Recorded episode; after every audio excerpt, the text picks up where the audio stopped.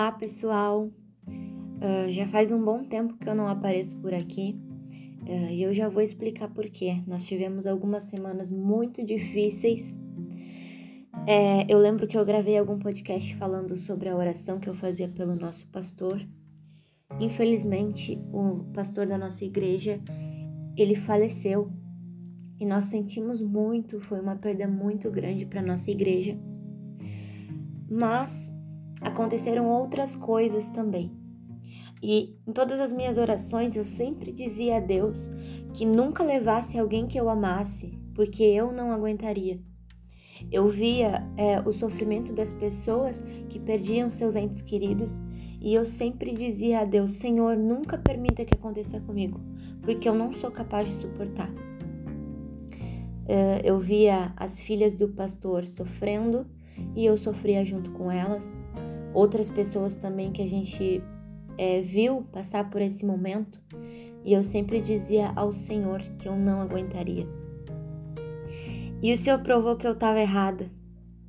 E ele me ensinou que ele me conhece muito melhor do que eu mesma achava que me conhecia. O meu pai faleceu há três dias e Deus me mostrou que sim, eu aguento.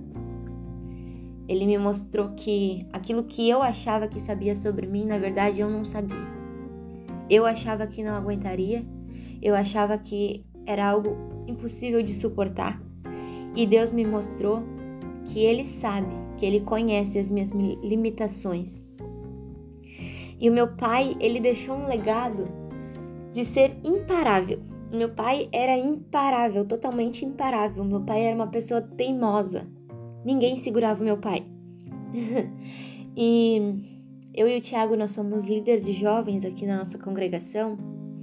E um dia após o falecimento do meu pai, uh, um dos nossos jovens me chamou e disse que queria se batizar.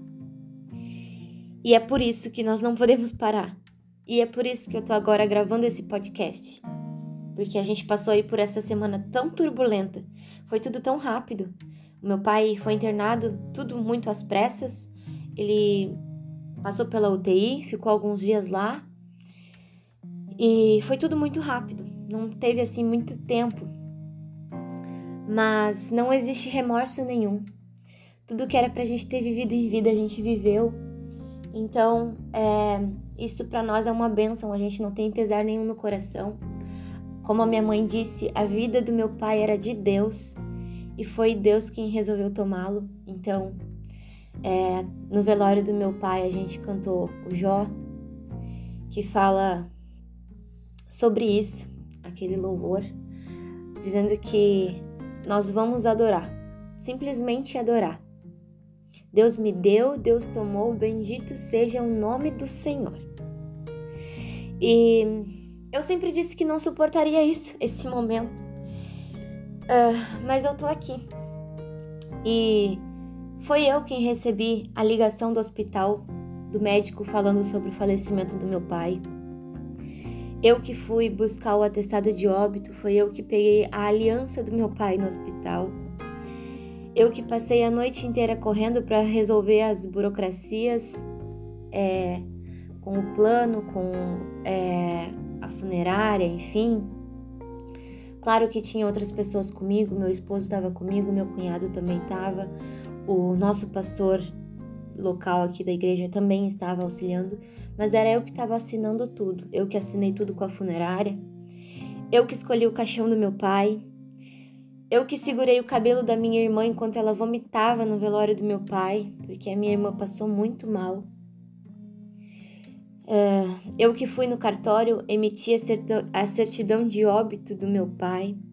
Todas essas coisas eu fiz e em todas as minhas orações eu sempre disse ao Senhor que eu não suportaria, que eu não aguentaria passar por, esses, por essas coisas e eu consegui.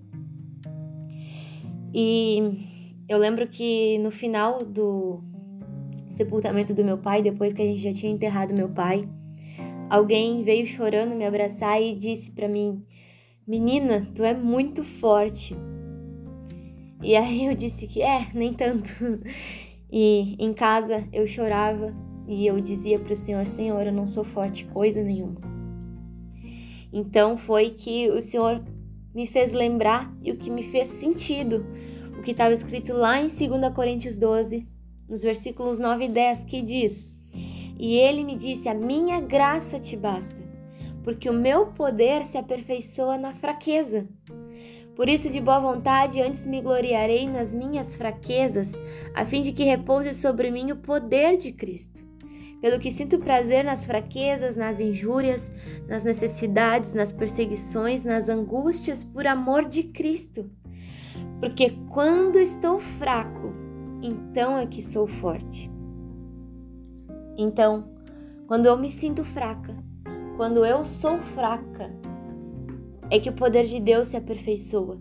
É que Deus me mostra que nele eu sou forte. Sabe, a gente vê muitas mensagens, muitas pessoas nos mandando mensagens, tentando nos acalentar, pessoas tentando nos abraçar e nos consolar, e na verdade essas pessoas que estavam precisando ser consoladas. A gente viu muitos familiares nossos desesperados, em prantos, enquanto o nosso coração está em paz com Deus. Isso a gente entende que é a, aquela paz de Deus que excede todo entendimento, que guarda os nossos pensamentos e os nossos sentimentos, que não nos faz entrar em desespero.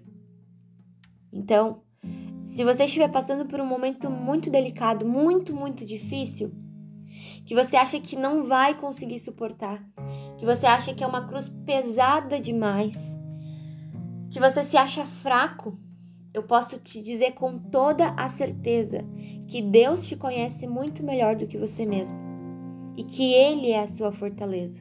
E eu quero deixar para você então a meditação lá do Salmo 18 e do verso 2 que diz: O Senhor é a minha rocha, a minha fortaleza e o meu libertador, o meu Deus, o meu rochedo, em quem me refugio, o meu escudo, a força da minha salvação e o meu alto refúgio.